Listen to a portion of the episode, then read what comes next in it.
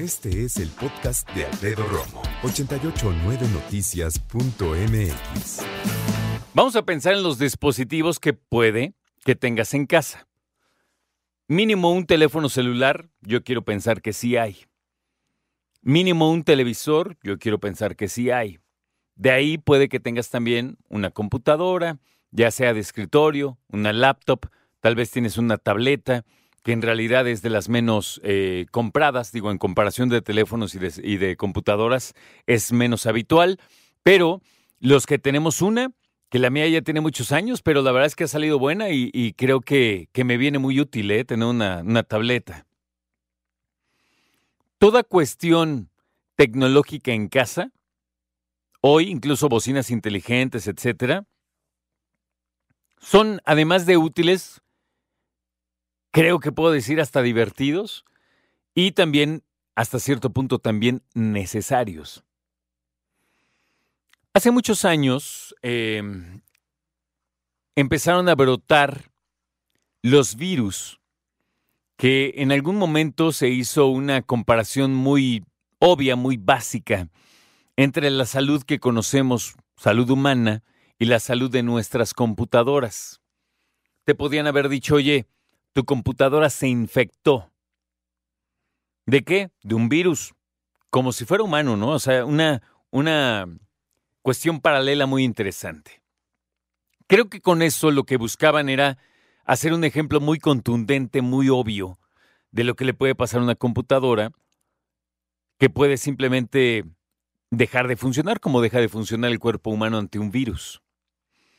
Y antes se pasaban de una manera muy, muy básica que era a través de los discos floppy. Los discos que usábamos para cargar algún documento, algún programa o también algún juego, que era lo más común en aquel entonces. A través de eso hasta memorias de USB y claro, ahora se transmite principalmente a través de correo electrónico, mensajes en redes sociales y todo para que se echa a perder tu computadora, digamos, hace mucho tiempo. Ahora lo que quieren hacer es que con eso puedan instalar en tu computadora un software que les permita a otros crimen organizado, porque lo es, que les permita secuestrar no solo tu computadora, sino tu información, y están cobrando rescate en muchos casos. Otros quieren simplemente robarte información, desde fotografías que te pueden comprometer, hasta también todo lo que tiene que ver con Em, tus datos personales y datos bancarios. Entonces, recordé recientemente, ya lo había escuchado, un término que me pareció importante platicar contigo, que se llama la higiene cibernética. ¿Qué? La higiene cibernética. Hay que generar buenos hábitos en cuanto a tus dispositivos para mantenerlos sanos. De eso se trata la higiene cibernética. Estar limpiando constantemente, mantener limpios, puros, ¿no? Eh, todos tus dispositivos para que no corras riesgo o no más riesgos de los que ya tenemos por el simple hecho de navegar. ¿Nunca te ha pasado que entras a tu página favorita de siempre, pastelitos romo, ¿no? Entonces le pones pastelitos romo y en lugar de ponerle pastelitos pusiste pastelitas. Y entonces cuando le diste clic salió otra página que dijiste, ay hijo, pues esta no es.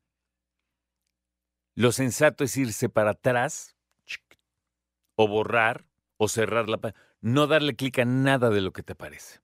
Por eso ahora las tiendas más populares del mundo tienen que tener cuidado Acuérdate que aparece casi siempre un candadito, que yo sé que ahora últimamente tampoco es así como la cosa más segura, pero si tienes el candadito a la izquierda en el navegador, es un buen primer paso. Porque ahora, para buscar cualquier cosa, los del crimen organizado cibernético usan cualquier cantidad de posibilidades de los que la gente se equivoca más para inventar páginas falsas. Y ahí, robar robar, ingresar a tu computadora y entonces ya te digo, llevarse, llevarte de tus datos, tus fotos, secuestrar tu información, en fin, ya te lo mencionaba. ¿Qué se quiere? Mantener en salud tus dispositivos y por ende tu seguridad, tanto del aparato como tal, así la computadora como tal, como de sus programas, o sea, el software o sus aplicaciones. Por eso, y esto es, pero mira, de tres pesos, ¿eh? Por eso es importante que cuando tú veas a alguien que está jugando algo, por ejemplo, en su teléfono y le dices, oye, ese juego, ¿qué onda? Ah, es que está bien padre. Yo siempre he sido bien paranoico en eso. Entonces, no, mira, bájate este juego, está bien padre. La única vez o las veces que llegué a hacerlo era como que, ah, la aplicación tal quiere checar tus contactos. No, ¿con para qué? No. Checar tu cámara. ¿Qué? ¿Para qué? No. Abrir el micrófono. No. O sea, ¿ves? Si yo estoy bajando un programa, no sé, de béisbol, por ejemplo, ¿para qué quiere ver mis contactos? ¿Para qué quiere el micrófono? Muchos dicen es que ahora se juega en línea. Sí, pero estás jugando ajedrez. Así que digas, uy, qué interacción tan grande. Pues no.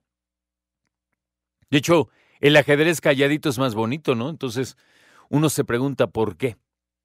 Teóricamente, en las dos principales em, plataformas, que son Android y iOS, ambas dicen tener muy purificada la situación. Ah, también Microsoft tiene una tienda, por cierto. Bueno, las tres dicen que tienen muy purificadas sus tiendas y que pues ahí todo está revisado, pero al mejor cazador se le va la liebre. Entonces, nosotros tenemos que ser responsables de nuestras cosas. Escucha a Alfredo Romo donde quieras. Cuando quieras. El podcast de Alfredo Romo en 889noticias.mx.